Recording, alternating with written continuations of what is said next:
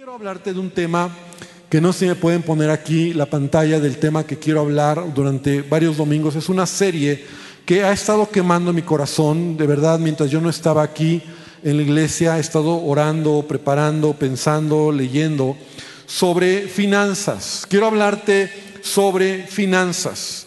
Y siempre que un pastor habla de finanzas, la gente escucha, pero se pone muy nerviosa. ¿no? Normalmente, la, ay, pastor, va a hablar de finanzas, o sea, me va a pedir algo. Y la verdad es que no. Bueno, la verdad es que sí te quiero pedir algo. Te quiero pedir que me tomes, que, me, tengas tu atención en estos 30 minutos que tengo. Quiero pedirte que me pongas atención. Quiero pedirte que aquí en cabina y quienes están en el auditorio puedan enfocarse 30 minutos porque yo quiero hablarte de un tema que es muy importante en este gran tema que la serie es finanzas, sobre la esclavitud financiera. No vivir en esclavitud financiera. Sin embargo, eh, eh, vivir en esclavitud financiera, o que cuando digo esclavitud financiera, es que estás viviendo con finanzas en deudas, con finanzas en rojo, y yo quiero que hoy puedas tú renovar tu mente, porque aunque no lo creas, la Biblia habla más que muchos otros temas sobre finanzas. La Biblia es impresionante todo lo que nos habla, principios para vivir una vida correcta. Entonces, quiero que abras tu Biblia en Proverbios capítulo 30, versículo número 7. Voy a leer del versículo 7 al versículo 9 y quiero tomar como fundamento esta escritura porque para mí es muy interesante lo que aquí leemos y dice Proverbios 37, dos cosas te he demandado, no me las niegues antes que muera, vanidad y palabra mentirosa aparta de mí. No me des pobreza ni riqueza. Manténme del pan necesario, no sea que me sacie y te niegue y diga, ¿quién es Jehová? O siendo pobre, hurte y blasfeme el nombre de mi Dios. Esta escritura es muy interesante. Cuando yo la leí hace muchos años, me, leyendo mi Biblia, siendo joven, me estrellé con esta escritura y, te voy a confesar que me costó trabajo entenderla. Porque está bien cuando tú dices, no me des, eh, no, me no me des pobreza, pero no me des riqueza. Y entonces como que yo luchaba con eso, y ahorita quiero ahondar en ello, pero quiero que veamos el contexto incluso, porque es toda una idea. Dos cosas te he demandado. Dos cosas, no me las niegues antes que muera. Vanidad y mentiras. Y es que la vanidad y las mentiras son pecados que cometemos cuando nuestras finanzas están descontroladas. Porque la esclavitud financiera no solo es deber, sino también tener y no tener control de ello. Y ese es el punto. Esclavitud financiera no solo es deber, sino también voy a hablar de los que tienen y no han entendido los principios de la palabra y, están descontroladas tus finanzas, porque aquel que tiene descontroladas sus finanzas, la vanidad y la mentira es parte de su vida, en lo que se refiere a sus finanzas. Entonces aquí lo que, eh, eh, eh, el punto esencial o la palabra clave es donde el proverbista está diciendo, manténme del pan necesario. O sea, no me des pobreza, no me des riqueza, sino manténme. En primer lugar, esto me habla de entender que es Dios el que me mantiene. ¿Cuántos dicen amén? Es entender que es Dios el que me da todas las cosas. Manténme del pan necesario, Él me dará lo que yo necesito, porque Él conoce mi necesidad, Él conoce mi condición. Y quiero recordarte, hablando acerca de, de, finanzas y de, y de las cosas que Dios nos ha dado, que Dios es el dueño de todas las cosas. La Biblia lo dice, Dios dice en una, en una, palabra, mío es el oro, mía es la plata, Dios es el dueño de todo. En una ocasión está hablando con Job y le dice a Job, si yo tuviera hambre, ¿te, lo, te pediría a ti de comer? O sea, Dios es el dueño de todo. Pero tú y yo no somos los dueños, sino somos administradores. ¿Y sabes cuál es la diferencia entre dueño y administrador? Responsabilidad. Esa es la diferencia. El administrador tiene que asumir la responsabilidad de hacer las cosas bien de lo que el dueño le ha pedido. El dueño finalmente es el dueño. Y el dueño puede hacer con lo que tiene lo que quiera, pero el administrador es responsable de lo que se le ha puesto en sus manos. Y a cada uno de nosotros Dios nos ha dado, Dios nos ha puesto algo en el cual tú y yo somos responsables y debemos de, eventualmente revisar cómo estamos manejando nuestras finanzas. Y yo siento como pastor, ¿verdad? Es sido una carga muy fuerte en donde yo quiero ayudarte, yo quiero enseñarte, yo quiero venir a la palabra, ¿verdad? No, no a lo que yo creo, sino a lo que la palabra nos enseña para saber si estamos en esclavitud financiera, o sea, hay deudas, eh, estamos pasando momentos difíciles, cómo resolverlo. Y después voy a hablar también sobre si yo lo tengo, si yo soy bendecido, cómo lo estoy manejando. Pero yo creo que lo primero que quiero hacer es un examen. Algo así como algo que tú mismo te preguntes, aun si tú estás haciendo tu devocional. No escribas estas preguntas porque son 13 preguntas, 12, 13 preguntas rápidas que voy a hacer, pero que nos van a ayudar a identificar si alguno de estos factores son verdad en nuestra vida. Entonces tenemos que poner cuidado. Primer punto es, ¿está usted cargando a crédito los gastos diarios? Por falta de fondos? Segunda pregunta, ¿ha pospuesto el pago de una cuenta hasta el próximo mes?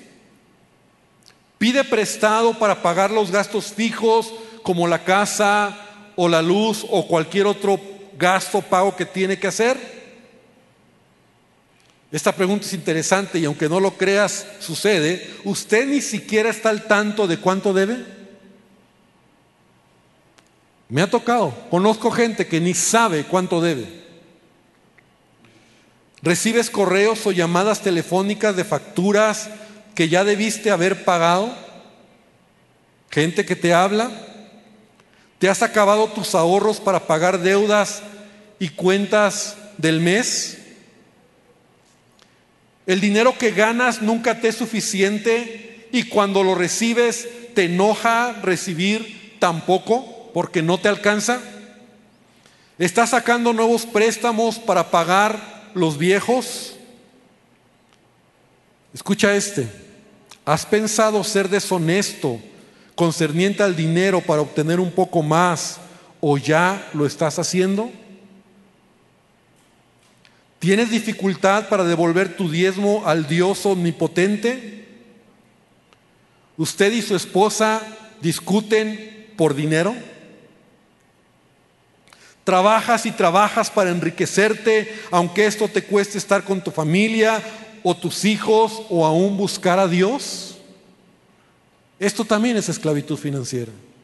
Tu estilo de vida se ha convertido en darle más valor a la ropa, a los carros, a las joyas, a los viajes que a Dios y a tu familia.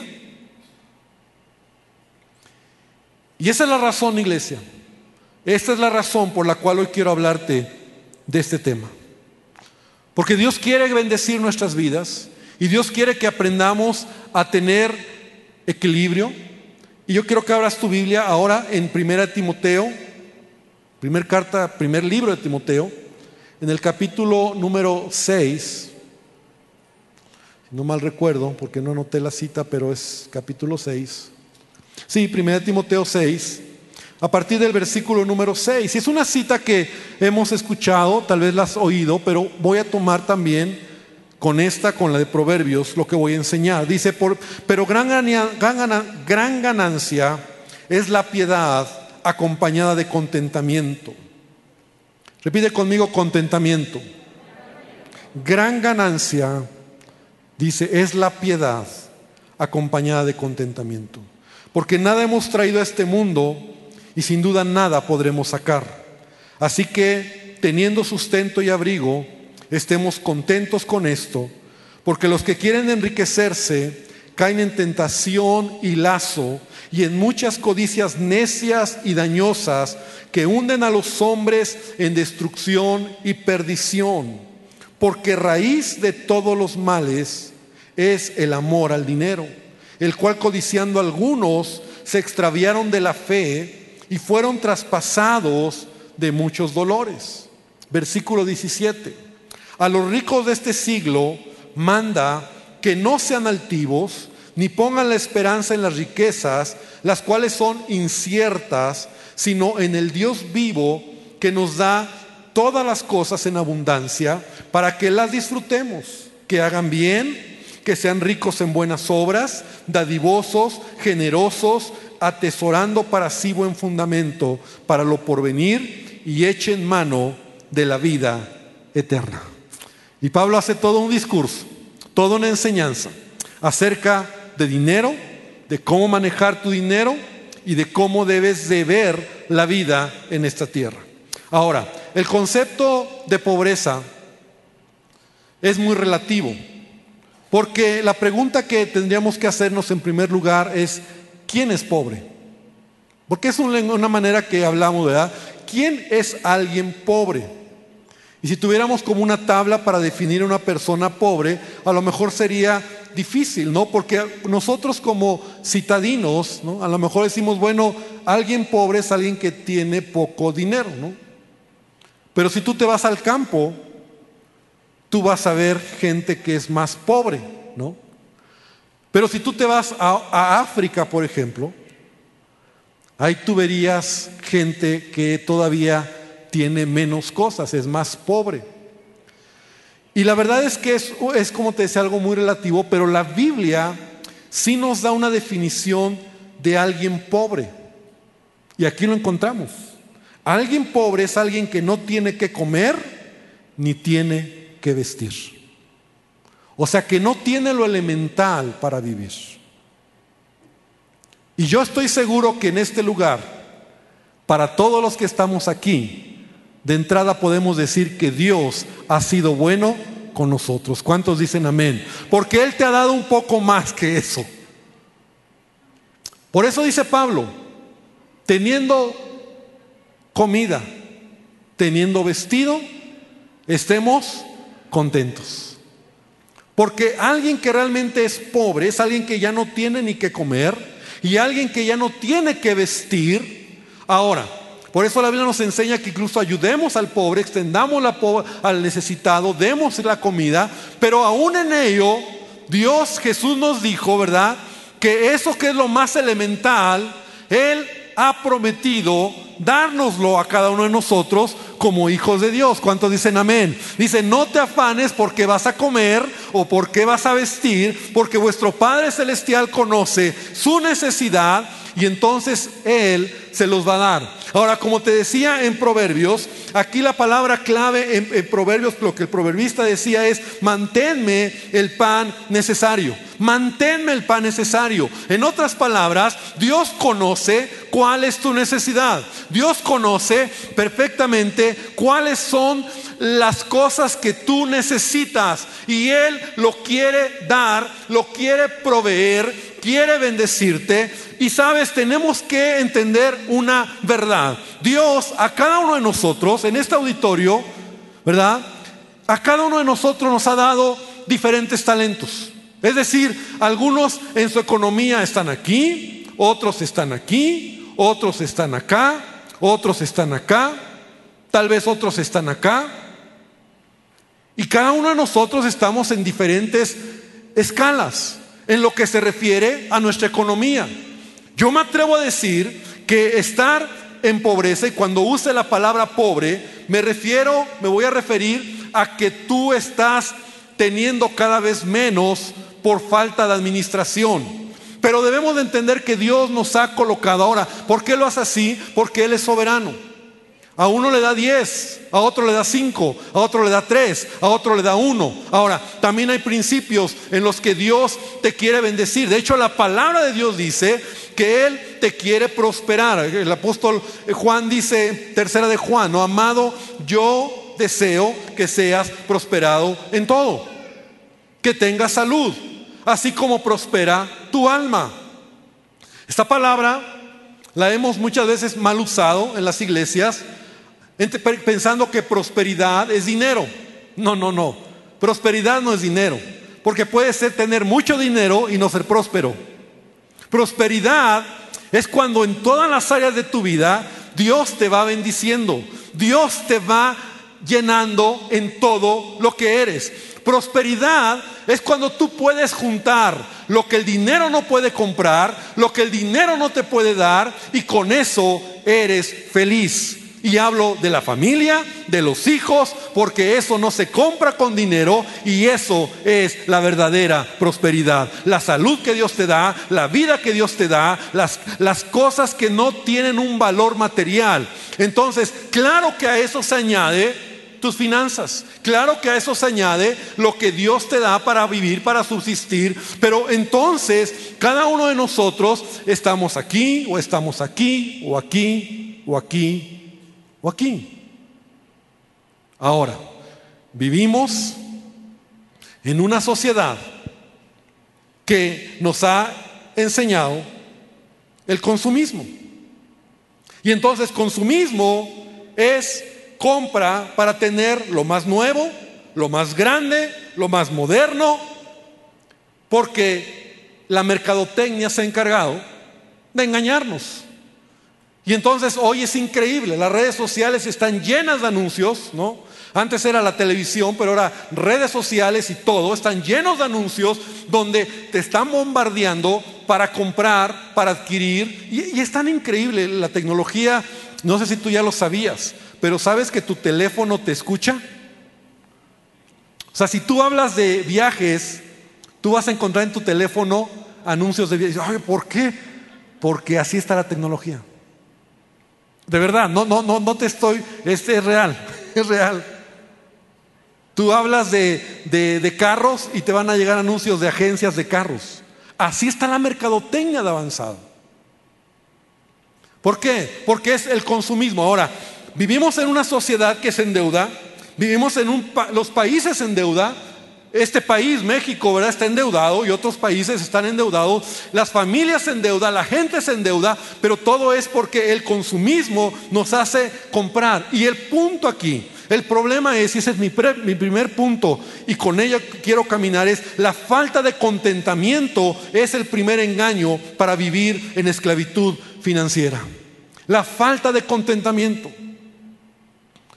Porque yo debo de entender que en dónde Dios me ha colocado, los talentos que Dios me ha dado. Hermano, Dios te quiere bendecir. Hermano, Dios te quiere dar. Jóvenes, y esto es un aviso para todos los, o un comentario para todos los jóvenes, porque hoy en día muchos jóvenes quieren tener rápido lo que sus padres tardaron 30 años en obtener. Y la vida es así. Cuando tú trabajas honestamente, cuando tú haces las cosas bien, cuando tú tienes a Dios en primer lugar, Dios te va bendiciendo, Dios te va dando más. Acuérdate el principio, el que es fiel en lo poco, también lo será en lo mucho. Pero el que es infiel aún en lo poco, también lo será en lo mucho. Entonces, Dios te quiere bendecir, pero la idea, el problema que tenemos es el consumismo, la idea de compre hoy, pague mañana. Compre hoy, pague mañana. Y para eso te ofrecen créditos, facilidades de pago, muchas maneras de comprar artículos, cosas que a veces no necesitas, pero hay que estar a la hic, a la moda, es lo último. Y entonces empezamos nosotros a, a, a meternos en esta vorágine de la sociedad que en el fondo nos lleva a una falta de contentamiento. ¿Por qué? Porque dice Pablo, contentos con lo que tienes. Pero ¿qué sucede? Creemos que teniendo más seremos más felices. Pero la verdad es que no es así. Yo he conocido hermanos y está tan gruesa esta situación de créditos, ¿no? De, de compre hoy, pague mañana. Gente, pastor, fui a la agencia y ni me pidieron nada y me pidieron el carro a crédito, ¿no? Así como, wow, sí, pero ahora tienes que pagarlo. Ahora, bueno, voy a avanzar. Entonces la falta de contentamiento, la falta de contentamiento te empobrece. Porque te hace ir, gastar, querer, obtener, endeudarte en cosas que o sí necesitas, que son pocas veces. Ahora, no hablo que el crédito sea malo. El problema está en que no sabemos usarlo. Y el primer punto aquí es, la sociedad nos ha enseñado a pague compre hoy, pague mañana, y son las famosas tarjetas de crédito, que son usadas para comprar lo que no tenemos en el momento, ¿verdad? Sea un teléfono, una televisión, comida, ropa. Y te quiero decir algo, escúchame bien. ¿Quieres ser más pobre? Usa tarjetas de crédito.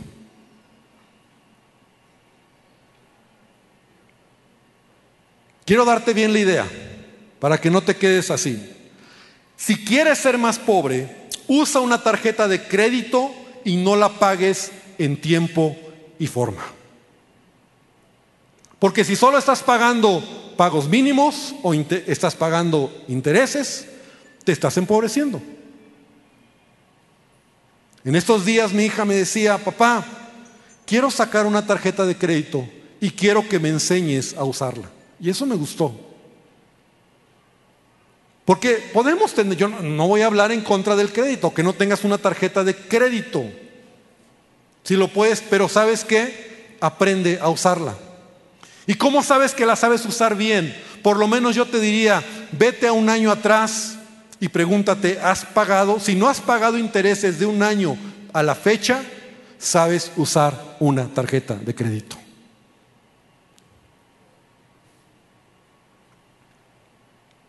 Porque la realidad es que mientras tú pagues saldos mínimos e intereses te estás empobreciendo. No sabes usarla. Y sí, claro, la tarjeta de crédito te puede ayudar y aprenda a jinetear el dinero, ¿no? O sea, compras, pero esperas el corte y, y pagas todo lo que compraste y nunca vas a pagar intereses. El problema está en que nosotros no lo sabemos usar y eso nos lleva a a escasez, a pobreza. Muchos están hasta acá, hasta el cuello con tarjetas de crédito. Una ocasión yo estaba ministrando a alguien, ¿sabes? Me enseñó 27 tarjetas de crédito. Estaba en esclavitud financiera, por supuesto. ¿Sabes lo que son 27 tarjetas? Existen, pues había 20, tenía 27 tarjetas de diferentes bancos y, y centros de comercio. 27. Yo con dos digo, es con eso, con 27. Entonces, usamos tarjetas de crédito, compramos cosas que no necesitamos porque no hay contentamiento, porque en el fondo lo que queremos es tener un poco más, porque no sabemos manejar el dinero y entonces nos estamos empobreciendo. O vamos con la comadre, ¿no? La comadre, el compadre que te va a prestar, ah, mira, el, el compadre te presta a intereses muy bajos, ¿no? A réditos y que intereses muy bajos, que debajo solo es la palabra que esa gente tiene. Porque si no pagas, están ahí. Y porque no entendemos que pagar el interés, aparte que es algo que la palabra de Dios no nos enseña, ¿verdad? Que no, no es correcto. Dios le había eh, eh, dado instrucciones al pueblo de Israel, no prestes con intereses.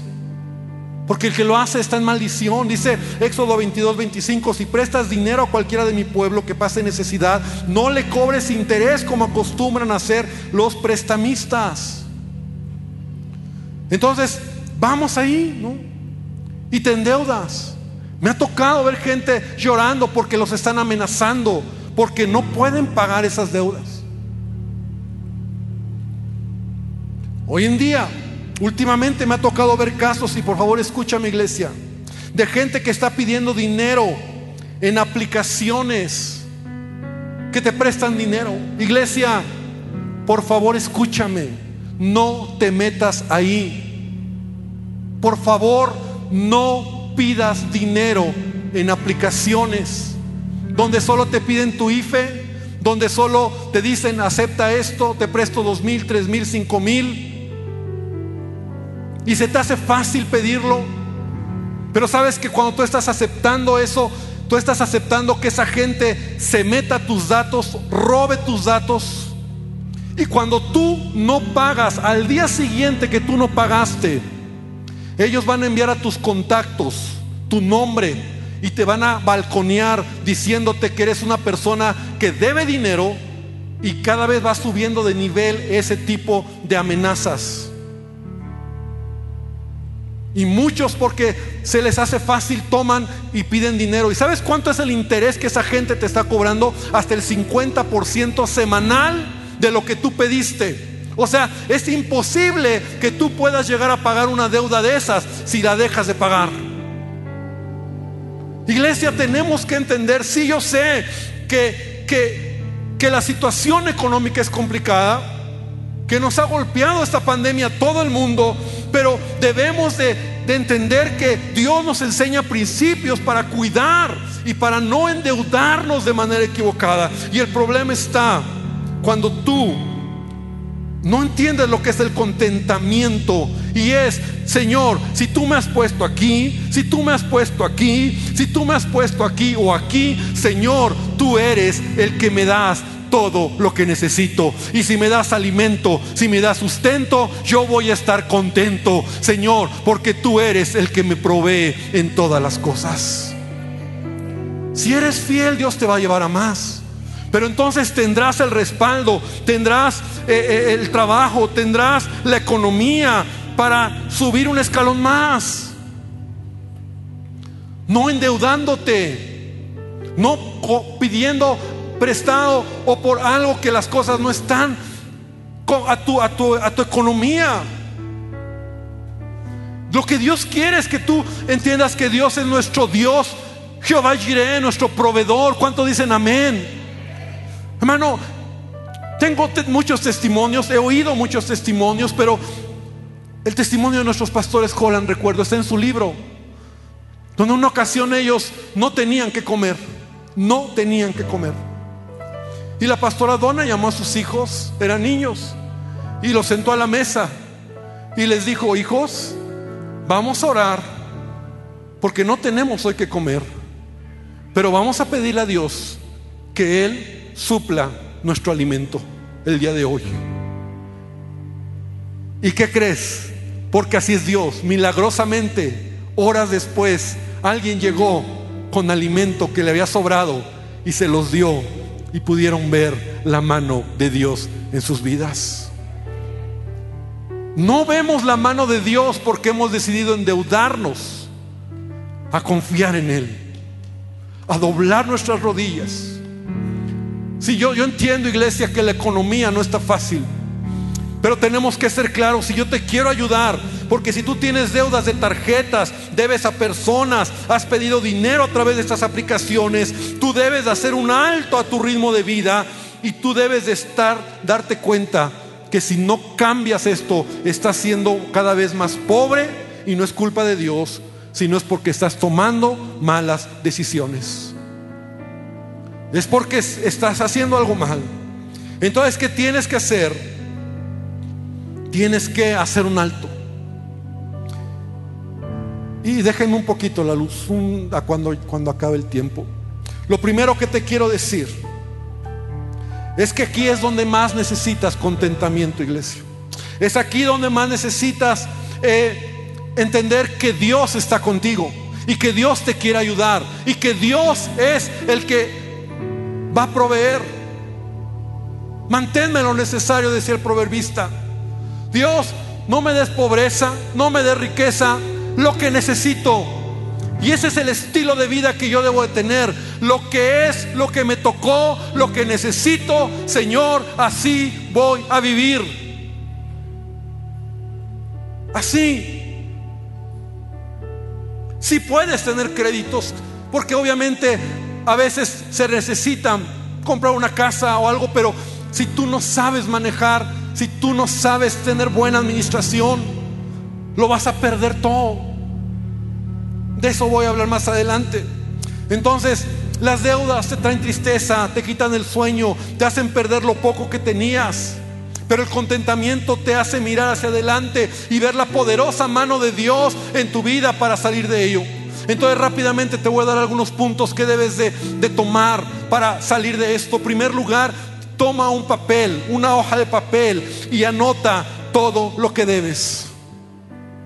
Y te digo una hoja de papel porque cuando lo ves en el papel, espero que eso te haga reflexionar y digas, wow. Junta a quién le debes, tarjetas que debes, personas que debes, lo que debes, anótalo y debo tanto dinero. Si tú no haces eso, no podrás entender lo que, lo que te quiero enseñar. Porque las deudas se pagan cuando empiezas reconociendo que lo debes. Sí, debo. ¿Y has pagado? No, no, pero no tengo. Porque mientras no pagues lo que ahora debes, entonces tu vida se estará hundiendo. Porque no pagar deudas trae maldición a tu vida. Entonces ahora tienes que hacer un pago, un plan de pagos. Pero iglesia, haz el plan de pagos, recordando, escúchame bien por favor, recordando que las deudas no se pagan de la misma manera como recibiste el dinero. O sea, no se pagan las deudas de la misma manera como recibiste el dinero. Es que ese es el problema, te lo voy a explicar. Recibiste un préstamo de 10 mil, no esperes tener los 10 mil para pagar los 10 mil. Las deudas no se pagan de la misma manera como recibiste el dinero. Tendrás que pagar tal vez 500 pesos en un periodo largo, pero tienes que pagar. Porque cuando la gente no paga, como te decía, está en maldición y, está esperando tener. No, no, no. Cuando tú tomas acciones, eh, pastor, es que es tanto, ¿qué tanto son 20 pesos? Hermano, yo te digo algo, cuando tú das el paso de fe, cuando tú eres íntegro en tus finanzas, cuando tú vienes a Dios y de verdad dices, Señor, yo voy a hacer lo que tu palabra me enseña, yo no voy a ser deudor, no me alcanza, no tengo mucho, pero voy a empezar a dar 20 pesos, 10 pesos, 500 pesos, entonces te digo, en el camino verás un milagro, la bendición de Dios en tu vida. Algo va a pasar en finanzas. Porque Él te va a dar lo que necesitas. Él te da lo que necesitas. Dice la Biblia, Salmo 37, 21, el impío toma prestado y no paga. El impío toma prestado y no paga. Otra traducción dice, los perversos piden prestado y no pagan. Y yo, tú y yo no queremos ser esa clase de personas. Yo no. Yo no. Aprende a vivir en austeridad mientras tienes deudas. No te compres otro auto, no andes de lujoso, no, o sea, paga lo que debes, paga lo que debes, ¿no? Paga. Habla con tu familia. Mira, este es, este es un punto importante. Porque como te decía, el que vive en esclavitud financiera y normalmente este tipo de problemas de deudas no lo comunicamos a la familia. Nadie sabe cuánto debes, nadie sabe lo que debes.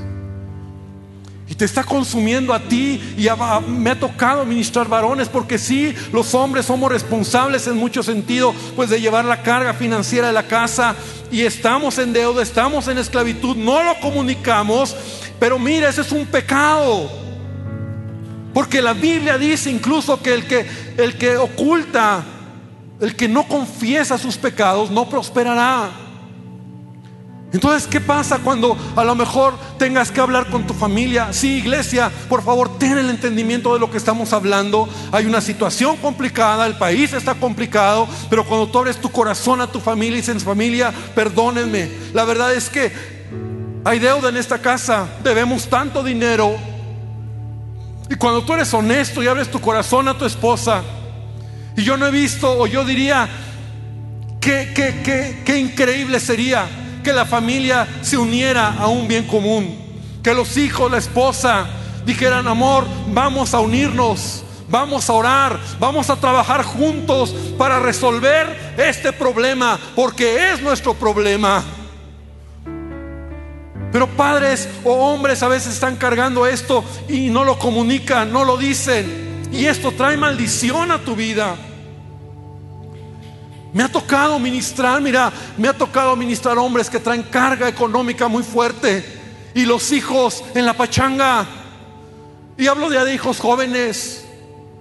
Cuando ellos podrían apoyar, y yo sé que es una excepción, yo sé que puede ser algo eventual, pero familia, vamos a unirnos a hacer algo por esta casa, porque las deudas nos han rebasado, porque la economía se ha caído, porque el negocio no ha funcionado, porque no hay trabajo, pero juntos la esposa vende, la esposa ayuda, los hijos ayudan y juntos salimos de esto y llegará el día donde juntos glorificaremos a Dios, porque Él nos ayudó a salir de esclavitud financiera. ¿Cuántos dicen amén a esto? Dale un aplauso al Señor, trabajen juntos. ¿No dice la Biblia mejor son dos que uno? ¿No dice la palabra de Dios que, que, vendrán contra ti mil, pero podrán huir delante de ti con diez mil? La fuerza de la sinergia familiar, eso, eso es la familia. Pero cuando hay finanzas descontroladas hay mentiras. Ya luego hablaremos de la vanidad y pidan a Dios para que su mano esté en esa situación. Yo creo que Dios ha traído esta palabra no solo a esta iglesia. Yo creo que Dios se duele cuando está mirando nuestras finanzas quebradas. Porque Él no nos quiere ver así. Pero Él quiere que aprendamos que entendamos que, que cuando tú eres un buen administrador, mira, yo recuerdo cuando entramos a este lugar, y los que estuvieron en ese tiempo se acuerdan cómo este lugar estaba horrible, horrible. Pero toda la iglesia se volcó y fue tan bonito ver cuánta gente vino a ayudar y traían y apoyaban y daban de todo lo que cada quien podía dar. Y entonces empezamos a arreglar, a poner piso, a poner techo, a, pero llegó un momento, iglesia, lo hicimos muy rápido. No sé si fueron en mucho, mucho de lo que se hizo en cuatro o cinco meses se levantó. Ya luego los detallitos, pero como por ahí del sexto mes, yo hice un alto. Y yo dije, a ver, a ver, a ver, ¿cuánto debemos? Porque yo debía, o debíamos, ¿verdad? A hermanos, a proveedores, a gente y empecé a hacer mis cuentas en papel. Un millón ochocientos mil pesos debíamos. Y yo dije, no, yo no voy a deber. Hicimos un alto, me acuerdo. La gente que servía, que trabajaba aquí en la iglesia, tuvimos que hablar con ellos y dijimos, no podemos ya pagarles. Recortamos nuestros sueldos, recortamos los gastos, nos fuimos a lo mínimo, me acuerdo que ese tiempo pedíamos voluntarios y empecé a pagar deudas, empecé a pagar, porque yo sé que así tiene que ser. Y pagamos. Y no sé si pasaron ocho meses, no sé cuánto tiempo pasó, pero al final pagamos todas nuestras deudas. Y sabes qué, mundo de fe, esta iglesia no tiene deudas, no tiene deudas. Hemos puesto una pantalla, hemos puesto cosas, pero no tenemos deudas, porque la deuda no es algo que Dios quiere traer a tu vida. Es tu decisión. Aprende a administrarlo. De hecho, sí puedes sacar crédito, pero yo te diría, aprende a hacerlo al revés. Cuando tú tienes finanzas sanas, tú le sacas la vuelta al asunto. O sea, tú no compras para pagar, sino que tú ahorras para comprar. Escucha bien esto. Y esa sabiduría. Yo no me compro una televisión para pagarla. Yo ahorro para comprarla. Si, ah, si, pago 20 pesos a la semana, ahorro 20 pesos a la semana. Cuando lo tengo, lo pago, lo compro. y no lo compro para endeudarme y luego pagar intereses y hacerme más pobre. Y para ello se requiere contentamiento, porque Dios me va a dar en el momento y en el tiempo. A lo mejor ya para un carro te puede complicar, pero yo lo he hecho incluso para mi carro. Yo ahorro para comprarlo. No saco, no lo compro para pagarlo. Y me cuesta tiempo, claro. Pero tú tienes que aprender a manejar finanzas sanas. Y de esa manera nosotros podemos caminar en la voluntad de Dios. Iglesia, termino con esta escritura. Jesús dijo, y ya lo mencioné, pero la quiero leer. No te afanes diciendo, ¿qué comeremos o qué beberemos o qué vestiremos?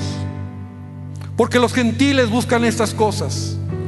Pero vuestro Padre Celestial sabe, repite conmigo, sabe.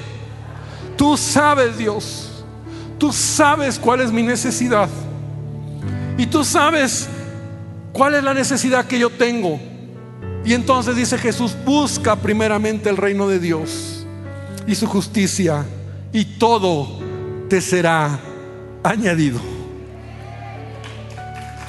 Dale el aplauso al Señor. No me des pobreza, no me des riqueza, dame lo necesario para vivir.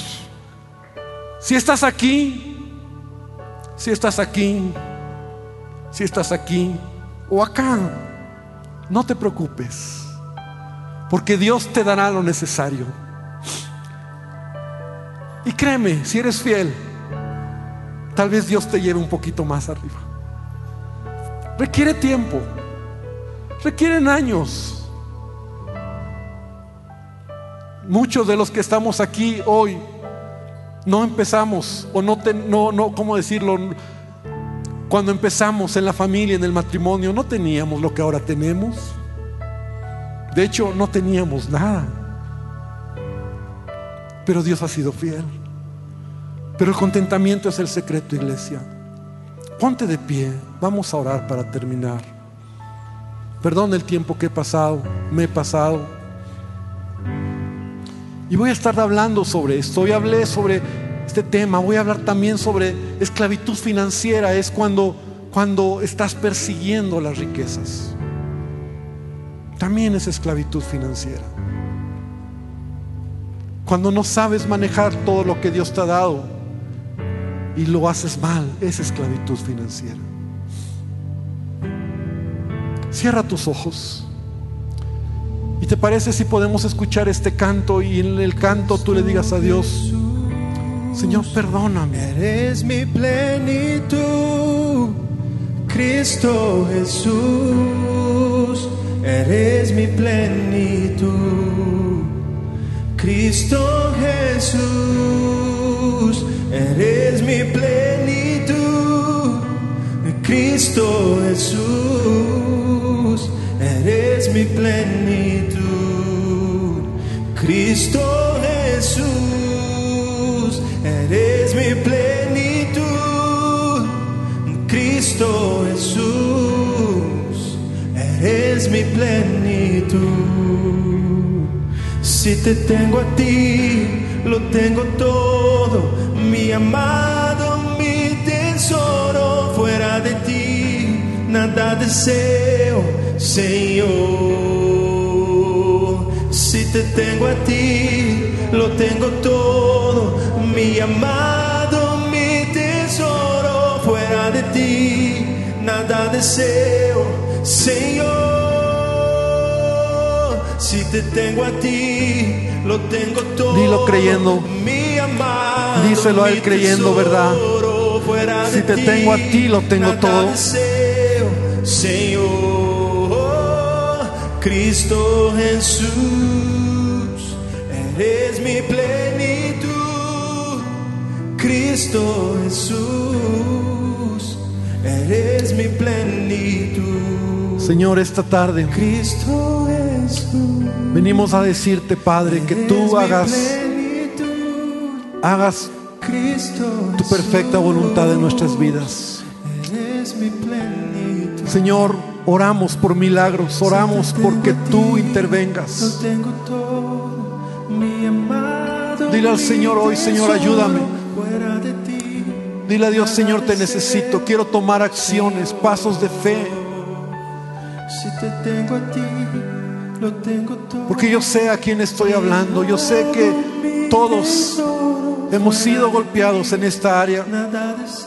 Pero por eso los principios de la palabra nos van a salvar, nos van a ayudar. Pero lo más importante, iglesia, es que tienes a un Dios que ha dicho, yo estoy contigo. Y que hoy le digamos a Dios, Señor, dame lo que necesito. Tú conoces mi necesidad. Y Dios te pido esta tarde que tú traigas a nosotros esos milagros que solo tú sabes hacer, que solo tú puedes hacer. En las finanzas, en las deudas, en la economía, en los trabajos, en los negocios. Que no seamos cristianos que, que no entendemos principios de economía, de finanzas. Señor, tu voluntad no es que seamos más pobres o que tengamos menos, mejor dicho, por descuido nuestro, por perderlo, por no administrarlo. Señor, que podamos ser fieles en lo poco, en el nivel en que esté, en, en la condición en la que esté. Quiero tener contentamiento. Y si no tengo los recursos, no es el momento, no me voy a endeudar, no lo voy a hacer, no lo voy a hacer. Porque tú eres quien guía mis pasos. Iglesia, que el Señor bendiga esta palabra en tu vida. Que el Señor derrame gracia, que Jehová Jireh se revele a tu vida. Que el proveedor se revele a tu familia y que juntos puedan ver la mano del Señor. En el nombre de Jesús. Amén y amén. Dale un fuerte aplauso a nuestro Dios. Que Dios les bendiga, amada iglesia.